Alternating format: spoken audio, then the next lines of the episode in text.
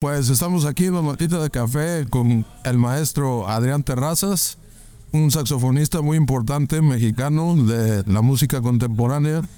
Y pues vamos a platicar un poco sobre su carrera, eh, pasado, presente y futuro, y sobre qué podemos esperar en este toquín y los próximos trabajos que va a estar presentando en los lugares donde, donde paso, ¿no? Ok. Maestro, un gustazo tenerte aquí. Saludos, maestro Rufo, ¿cómo está? Eso. y este, bueno, primero eh, que nos hicieras un poco de contexto, ¿no? Okay. Sobre el eh, cómo llegas al saxofón a interpretar géneros como el rock progresivo, como el jazz contemporáneo, incluso el free. Eh, ¿Qué antecedentes hay? Me viene a la mente, por ejemplo, yéndose un poco al, pa- al pasado, a Ornette Coleman, a Joe Lovano, poco después quizás también Michael Brecken. Eh, más o menos cuáles son tus influencias y qué camino te llevó a, a lo que haces ahora. Sí, es, un- eh, es una pregunta muy interesante porque yo mm, académicamente soy flautista. Yo realmente no me considero saxofonista. Yo soy más saxofonista que, digo, flautista que, flautista clásico que, que, que jazzista, ¿no? Y tengo más tiempo tocando clásico, de hecho. Sí, eh, ya que inicié a los 11 años. Entonces, tu formación es Exactamente, exactamente. Ahora, por ser del norte, mi, mi primer, mi, perdón, mi, mi- el inicio del pasaje al saxofón fue tocando clarinete en banda sinaloense a los, a los 14, 15 años, porque nuevamente soy de Chihuahua, Chihuahua. Y este, mm, y, um, y, y, y, ah, y ya de ahí, pues tocando música tejana, que, pues sí, pues, eh, eh, sí, música, música de, de la región. Y, ah, y mis colegas de ahí de la prepa y algunos colegas eh, músicos muchísimo más grandes que yo, eh, fueron los que me empezaron a, a compartir discos de Wayne Shorter, que fue uno de mis primeros discos. eh, algunos de John Coltrane. La verdad, los, los discos que yo escuché de joven de John Coltrane eran, eran, eran demasiado para, ese, para esa edad, ya que, por ejemplo, son son los de los discos más avant de, de Coltrane, que son te- Sí, exacto. exa- eh, eh, no los en vivo, que son este Live en Estocolmo, Ah, que con, con Eric Dolphin el clarinete bajo, y pues, o sea, son solos de 45 minutos cada uno, ¿no? Entonces, pues sí, eh, fue como un collage de influencias entre, entre la música barroca, que es la que más me, me gusta interpretar clásicamente o académicamente. Me choca esa palabra, pero bueno, Sí. para, los, para los colegas saben perfectamente de lo que hablo. Y mi- ah, la música de mi región, y, ah, y ahora sí que el, ja- el jazz, el jazz que me empezó a llegar eh, poco a poco. Ya en la universidad, pues ya empecé a, a estudiar, a estudiar es de forma más nuevamente académica el, ah, el lenguaje del jazz. Ahora sí, desde, desde Dexter Gordon, que fue realmente mi primer, este, Dexter Gordon y, y Art Pepper fueron mis primeros amores del saxofón. man. Esos son mis primeros realmente como que goats de, de- de la época. Y ah, durante, la, durante la carrera ya me llegaron obviamente discos de, por la época en la que estuve en la, en la carrera, eh, discos de Michael Brecker, este David Sanborn, eh, Joe Lovano, muchísimo Joe Lovano con John Scofield. Greg Osby. Sí, yo escuchaba mucho, muchísimo a guitarristas yo- como John Scofield, Bill Frisell, em, Pat Metheny. Pat Metheny sí por, por Brecker, eh, por el disco de Brecker. O Mike Stern, que es de mis guitarristas predilectos. Para mí, Mike Stern y, y, y, y Bill Frisell son mis guitarristas predilectos. Y me di cuenta que Bill Frisell rockeaba mucho. Sí. Y pues Mike Stern era guitarrista de Journey. Claro. Entonces yo dije, bueno, pues o sea, no hay, o sea, no, no hay, no hay, para- no hay realmente línea divisoria entre el rock and roll, ¿verdad? O el rock y el jazz. Entonces ahí fue cuando empecé a aventurarme a tocar con, con, con gente que tenían garage bands o... Y tradicionalmente el progresivo también tiene mucho trasfondo clásico, ¿no? Correcto. Las bandas in- inglesas, el progresivo, Yes, King Crimson. exactamente. ¿Has escuchado? a- asumo que sí. eh, de, a, a Submachine. También, también este ingleses. Sí, tam- y, y realmente eran saxofón. Era era saxofonista en vez de que fue el que sopló el guitarrista. Sí. ya se quedaron con saxofón. Lo mismo pasó con, um, no ingleses, pero eh, Morphine, ¿no? Que exactamente. Entonces, pues es, otra, otra banda predilecta de, de esa época, en la universidad. Pues mira. Master, ahora que, que, que, mencionas allá por, por este, el Reino Unido, salud. Eh, me viene a la mente que, eh, como también mencionas la flauta, Ian Anderson.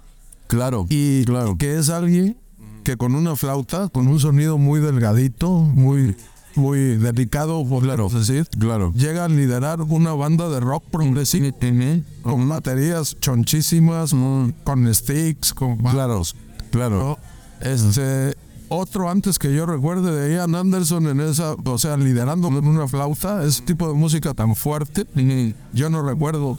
Bueno, también un poco como tus, sí, como, como focos que se viste, ah, puedo ir por aquí. Claro que sí, sí, eh, de hecho el, uno de los primeros, o sea, em, tenía un vecino que, si mal no recuerdo, era sicario.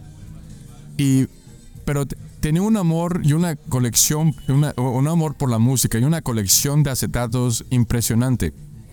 Y básicamente su, se dividía en jazz y en, uh, en free. Literalmente. Era jazz todo el, tiempo. Y se me hace, se me hace curioso él siendo, bueno, teniendo ese, um, eh, ese linaje de, trabajo, ¿verdad? Y ser también, le, siendo tan educado, también leído, también, también escuchado, tan buen uh, gusto y por la música. Y bueno, él fue el primero que me, que me, que me regaló el disco de Joe Raider, de Wayne Shorter. Ah, no, ese fue mi padrastro. Este, él me regaló el de um, el de el de Jethro Tull, pero de um, el, es el me puedes ayudar. Eh, en la portada es, es, periódico, es papel de periódico. De hecho hay una, una playera muy famosa de Jethro Tull con eso. Pero bueno. Eh, y ahorita que recuerdo, el otro flautista que lideraba, lideraba, bueno, este, una banda progresiva a lo mejor no tan progresiva, pero jazz progresivo, es la de Return of Forever. Que era entre Hubert Laws y Alvo Lewis, Levine, Levine, Levine, que son dos flautistas que uno que tocaba flauta y soprano únicamente. Y pues la banda era Stanley Clark, eh, Chick Corea, etcétera, etcétera. Y um,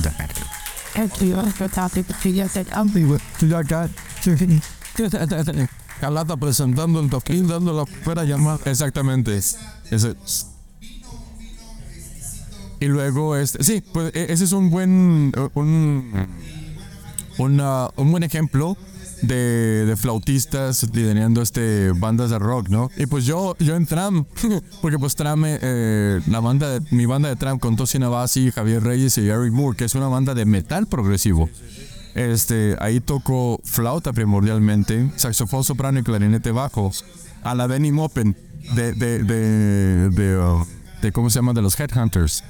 Sí, pero pues acá es metal, son dos guitarras de ocho cuerdas metaleando, sin bajo.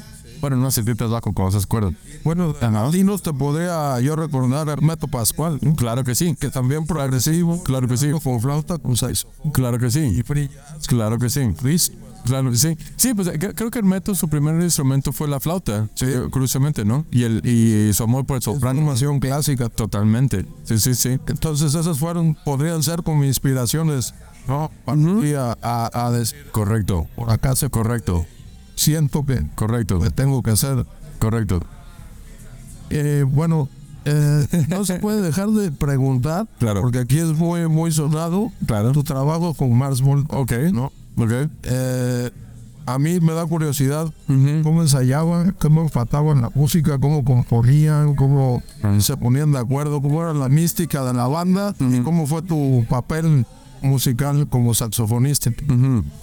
Eh, bueno, yo, yo, llegué por la banda ya, ya que eh, um, en los últimos, los últimos tres años de mi carrera, de mi carrera universitaria, eh, era el director de la orquesta de salsa de, del papá de Omar. Entonces, eh, eh, barítono y charanga. Es todo lo que, lo que tocaba en esa banda. Fue como los conocí en un festival de, de salsa. Eh, fueron a escucharnos, bueno, fueron, pues fueron a escuchar a su papá. Ahí también, junto con ellos, estaba Cedric. Ahí nos conocimos y pues saben, sabían perfectamente que tocaba también percusión afrocubana. Entonces, pues dijeron, bueno, pues este cuate toca todos estos alientos, este, más percusión y, aparte puedo dirigir el, el- la onda, porque pues también toco, toco este teclados, etcétera, etcétera. Entonces mi, mi, mi tarea en la, en, en- la banda siempre fue como auxiliary everything, o sea, sí, o sea, sí, saxofones, este, mm, eh, a todos los de la banda nos gustaba mucho el linaje de, de nuevamente, de, de uh, Submachine. Si tienes oportunidad, escuchas Submachine y, vas- Submachine y, y te va a dar, te va a clarificar mucho la imagen de lo que es, de lo que fue Mars Volta en esa época. Este, eh, la guitarra y el saxofón siempre están tocando juntos. Eh, era era lo, la onda. O cuando ya no, cuando ya no estaba tocando las, la- los temas en la Melodía y armonía. eh, o, o sí armonizábamos o, o, o sí, armonizábamos o tocábamos al unísono como dos guitarras, ¿no? Sí, exactamente. Entonces era saxofón, guitarra. Ah, La melodía, este. um, pa, pero, pe, pa, pa, para, pero, como Benjamin Goliath, todas esas, todas esas rolas, todas esas tiene, eso es, saxofón soprano, saxofón tenor. Este tetra- tetragrammaton también. Em, ¿Qué más? Este, y cuando no estaba tocando junto con la guitarra, me pasaba el clarinete bajo para tocar junto con el, con, junto con Juan. Este, sí, que es lo que hago mucho con mi banda Tram. Este, y sí, y, yo creo que eso fue lo que me, lo que, que realmente me dio, este, un, un buen, una, un buen parámetro para, para tocar este, para poder producir por hip hop, porque es lo que hago mucho hoy en día, producir este metal, bandas de metal y de hip hop. Por ejemplo, acabo de producir unas cosas con, con Ron the Jules. ¿Sí ¿Sabes quiénes son Ron the Jules? Este, hice tres rolas para ellos. Y yo una, También tocaste con el tecladista de Weather Report, ¿no? Correcto. Sí, sí, sí, sí, sí. Entonces, este. Sí, entonces, todas esas. Todas esas. esas esos diferentes parámetros que me, que me he puesto por, profesionalmente, este, me han dado un, como una, una visión de siempre ponerme en situaciones incómodas como músico. Y eso, mande, retos, totalmente, totalmente. Si, si está muy cómodo la onda, no me gusta. Te hago esta pregunta porque Ajá. hay gente que escucha Mars Volta, Sí. que no es músico, Ok. y le gusta o no le gusta, pero Mm. oye mucho mucho caos, lo interpreta como un caos, Claro, cuando en realidad es música muy estructurada. Exactamente, exactamente. Esto que me estás diciendo de que para crear ciertos efectos ocupan dos instrumentos Claro, que suenan de cierto modo. exactamente. Es, es prueba de esta estructura. ¿no? Exactamente. De cómo se diseña todo, aunque aparentemente. Exacta- exactamente, sí, ahí hay muchas cosas que me dicen, oye, ¿qué, qué efecto utilizaste, qué pedal utilizaste para tocar esta sección de tal, de tal rola? Pues en primer lugar no me acuerdo, tengo que ir regresar a la casa y bu- buscar el disco, ponerlo y ver, ah, sí es cierto. En muchas ocasiones eran, era Ike Owens tocando las melodías junto conmigo. Entonces, eh, eh, era, eso hacían mucho los Headhunters, donde Benny Maupin tocaba las melodías junto con, um, este, junto con Herbie Hancock y se, hacía, se hacían unas cosas bellísimas. O sea, di- di- nuevamente, como tú lo estás haciendo, como estás, perdón, expresándolo, es, una estructu- es, es algo estructurado y lleva, lleva un una, una línea, una línea melódica o... eh, o de estructuración, de estructuración en, en composición muy, muy específica. Me- mencionabas a Wayne Shorter, Correcto. que tiene muchas ideas sobre esta, eh, la teoría del caos, Claro, interpretación musical de la, de la física del caos. claro. Yo tuve la oportunidad de oírlo en Barcelona en vivo y vi, vi las partituras. Me tocó estar atrás de Danilo Pérez, que claro, claro. vi las partituras y eran unos papeles de este largo. Claro, Y, y tenían escrito así un renglón, otro renglón, otro renglón, otro renglón. claro. Y parecía que estaba, que era casi lo mismo, ¿no? Desde donde yo veía Claro. unos cuatro o cinco renglones y esa era toda la rola. Ok. Pero la rola duraba 20, Claro. 8 minutos. Claro. Bro. Sí, pues así tenemos muchas muchas piezas nosotros. Lo que pasa es que lo tenemos en los iPads o en los pero este, sí, bueno, Roberto sí trae partitura, pero este ¿Cómo es esa, esa forma de componer y de, y de, y de ejecutar, de tocar eh, eh, bajo esta, este tipo de escritura? De, eh, es un poquito más tradicionalista de cierta forma, pero o sea, li- literalmente estas las partituras te ayudan a tener un, un, un map, una map, un map, un mapita para para la estructuración, para saber es una guía. para saber cómo, qué, cómo, qué, cuál es la introducción del tema a, a- el- del tema a conversar, es lo que lo diría yo, le diría yo, un tema a conversar y hay ciertas secciones, diferentes secciones de improvisación. Hay unas secciones que son para la batería, hay otras secciones que yo las, las dedico única y exclusivamente para el piano, donde yo no improviso. Yo soy, yo me convierto en el bajista, a lo mejor, o yo me convierto en cualquier otra cosa menos, menos este, menos un instrumento de, de líder, ¿no? Yo soy ya más parte del ensamble y eso pasa mucho, es muy notorio cuando tienes este um, los organ trios, porque pues no hay donde esconderse. Si la regamos, se va a notar, ¿me explico? O se escucha el, o es un caos, o es un caos este um, que a lo mejor, exactamente, que a lo mejor tenía que pasar, ¿no? Sí, sí, claro, en el caos hay estética. Totalmente, totalmente. Números, nada más que es más complejo. Sí, exactamente, porque eh, eh, es más complejo descubrirlos. Yo siento que es porque lo hacemos intuitivamente. Eh, porque cuando entramos en el caos, aunque sea intelectual, yo, siento que entramos en modus de, de, eh, de alerta y sobrevivencia. Entonces nuestra mente está en, se abre, se abre y se, está tratando de ver. Entonces mucho es, mu- mucho de nuestro comportamiento es, es este nato, ¿no? O, o bueno, es este ya, ¿cuál es la palabra que estoy buscando? Este, mm, eh, ya es, ya es este intuitivo o qué es, qué será? ¿Cuál- cuál será? Exactamente, o sea, ya es lo que ya traemos este eh, incrustados este en ti, es- exactamente.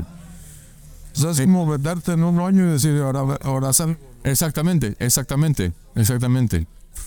Eh, Bueno, yo pensé que no te lo iba a preguntar, pero creo que... échale, échale. Eh, te oí en una entrevista donde decías que el Grammy, sí.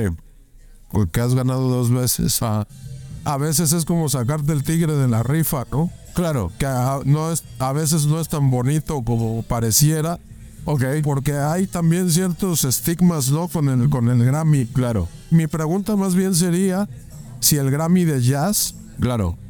Eh, tiene las mismas implicaciones o está un poco más, digamos, salvado que el Grammy pop que conocemos, ¿no? Eh, bueno, Tiene mucha fama de estar basado en ventas, en publicidad, médicos. bueno, el, el- Grammy que nos ganamos con Mars Volta, pues es básicamente de rock. Entonces, es, eh, yo lo veo como algo más, más popular, ¿no? Más pop. Ah. Porque sí, porque eh, eh, comp- estamos compitiendo junto con Metallica y contra Rob Zombie. Ah, no era de jazz, era No, no, no, no, es de, ya- es de rock, es de rock. Sí, sí, sí. Sí, era, eh, estaba Metallica, Sepultura, eh, Rob Zombie y nosotros. Ah, ok. Ey, Uh, sí, sí, Rob, sí. Kurt Robson, Sí, sí, sí, sí, sí. qué loco. Sí, sí, sí, está bien padre, está bien padre, porque aparte soy súper fan de sus películas. Eso- eso- eso- me fascina la cinematografía de ese señor. Ok, entonces tú lo tomas como un premio serio o nada más un premio y lo importante es la música. No, o sea, o sea, obviamente lo, lo importante es el- la, la chamba que, que te llevó a, ¿no? O sea, el, el, el- pues sí, todo lo que está atrás de, de ganarse algo así. Ahora, no, no, no lo, lo esperábamos, ¿verdad? Eh, pero, eh, sinceramente, pues, eh, eh, no voy a decir que, ah, no me- importa un bledo, bla, bla, que los premios este, sería injusto para mí decirlo ya que yo lo tengo. ¿Me explico? Entonces, para mí es muy fácil decir, ah, pues me vale gorro. Bueno, pues como ya lo tienes, ¿me explico? Porque ha habido músicos que hasta lo han rechazado. Sí, exactamente. Lo que, es- lo que sí, lo que sí, sent- lo, lo que sí es que es una arma, arma de dos filos, que es como lo, lo- nuevamente lo expresaste, ¿no? Em, que, am, em, mucha gente, muchos colegas que me, sobre todo de, de- dentro de los estudios de grabación, dentro de producciones, me dejaron de hablar con frecuencia, o no tan frecuentemente, perdón, porque pensaban que les iba a cobrar mucho. ¿Me explico? Entonces, nuevamente, es un arma de dos filos. Puedes cobrar un poquito más, te puedes, como, como decimos en México, este, fresear un poquito, pero este, con la, con el peligro que única, que, que, que muchos artistas que realmente tú quieres, o los colegas con los que tienes trabajando años, este, no te hablen con frecuencia porque se sienten ellos cohibidos de que, de que a lo mejor te tienen que pagar un poquito más. ¿Me explico? Como que, uh, maestro, pues es que Te vuelvas más angro. eh, eh, X o yo como lo quieras como lo quieras poner, ¿me explico? Entonces, eh, eso eso yo siento que es eh, el tope que yo vi eh, en automático en cuanto me gané el, el Grammy. Exactamente, que mucha gente dijo, ok, Ah, pues. eh, sí, eh, o, o cuando, pues, me- cuando empecé a ganar otros premios y yara yara, entonces, ah, este, pues sí, muchos colegas es como que piensan que te tienen que hablar con, con, con pincitas o, eh, o con mucho cuidado o que te tienen que pagar más o ya te pueden invitar a tocar a los jam sessions porque sí, pero pues Es una onda social. Totalmente, totalmente. Que a mí eso sí se me desagrada para que veas.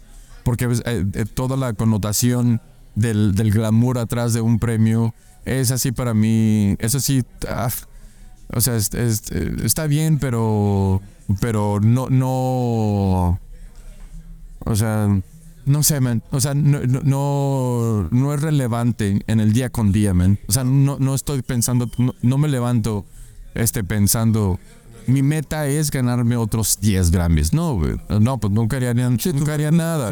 Sí, exactamente. Es tocar para ustedes, este, tocar con, con gente, con gente chingona. O por ejemplo, mi, me estoy este mm, eh, me estoy realmente enfocando a este trío porque eh, me está fascinando cómo se escucha. Fernando Jarada este Carrasco que es un baterista así mexicano con descendencia chihuahuense al igual. Eh, y, y el gran Roberto Blanco en el, en el órgano y piano eh, que, que es uno de, los, de las bestias y genios de, de México.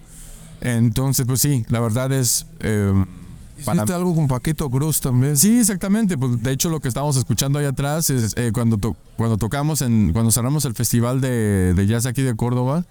Este me traje al gran Paquito Cruz, que es él es el que está tocando para mi ensamble de él o Luis Valenzuela de, de San Diego.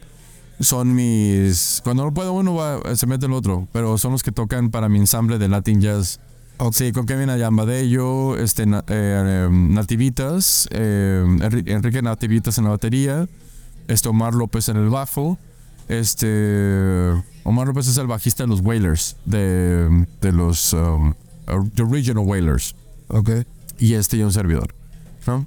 Y, pues sí, pero Paquito es un monstruo, man. Sí, sí, sí, sí, sí. Es- aparte es- es- eh, tiene unas composiciones bellísimas. Sí, sí. sí.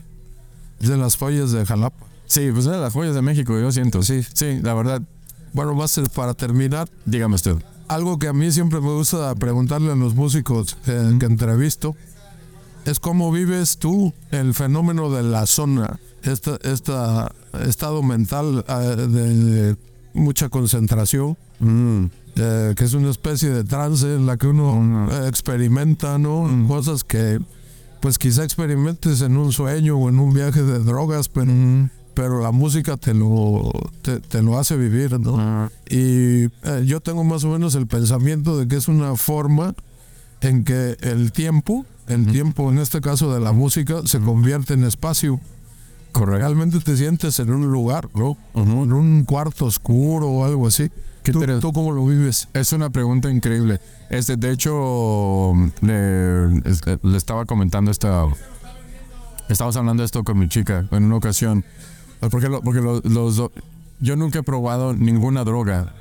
Eh, O sea, hasta la fecha no he probado, no sé lo que es probar la cocaína, no sé lo que es las anfetaminas, no sé nada de eso, ¿me explico? Eh, eh, sí, sí, sí, oh, oh, sí tengo este... um, Rocío, eh, no, no, o sea, sí, te- sí tengo, sí he probado la, la- el, el THC, la, la, la mota y esa onda, sobre todo cuando estuve enfermo.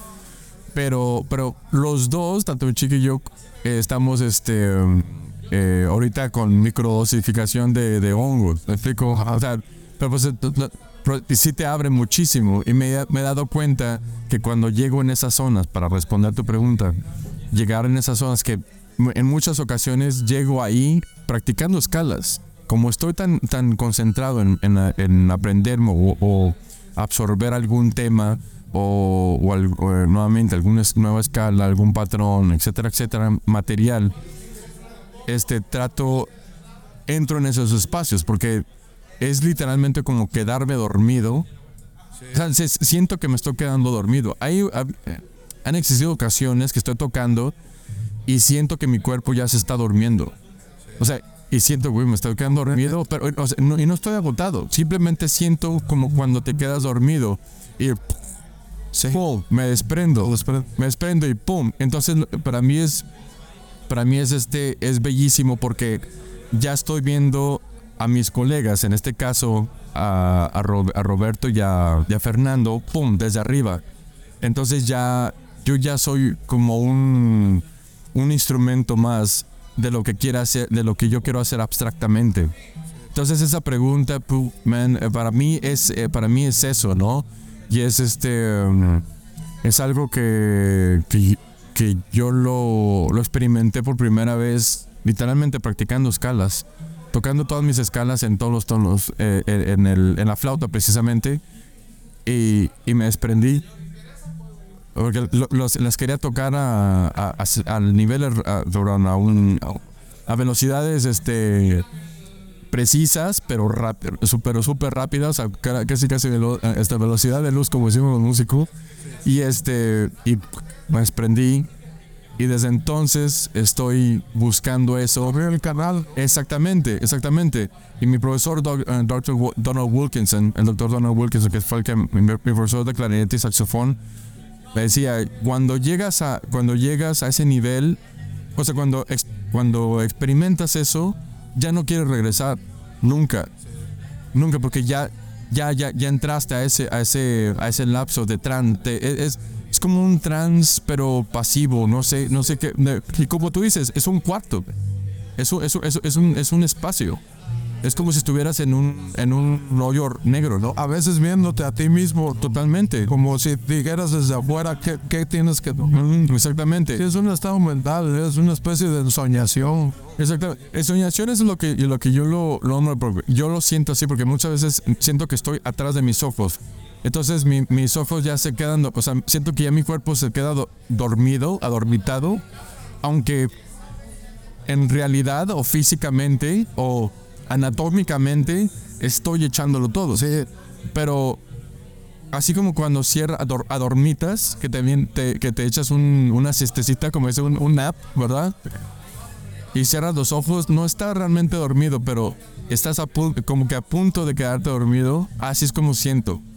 Sí, pero físicamente estoy, estoy este, derribando ahí, me explico cosas. Exactamente. Bueno, pues hasta aquí la dejamos. Gracias al maestro Adrián Terrazas. Vamos a, ver el toquín, que para eso estamos aquí. Chido toda la banda. Espero que les haya gustado la entrevista. Exactamente. Maestro, ¿qué tal si nos echamos esto una, una foto? FM.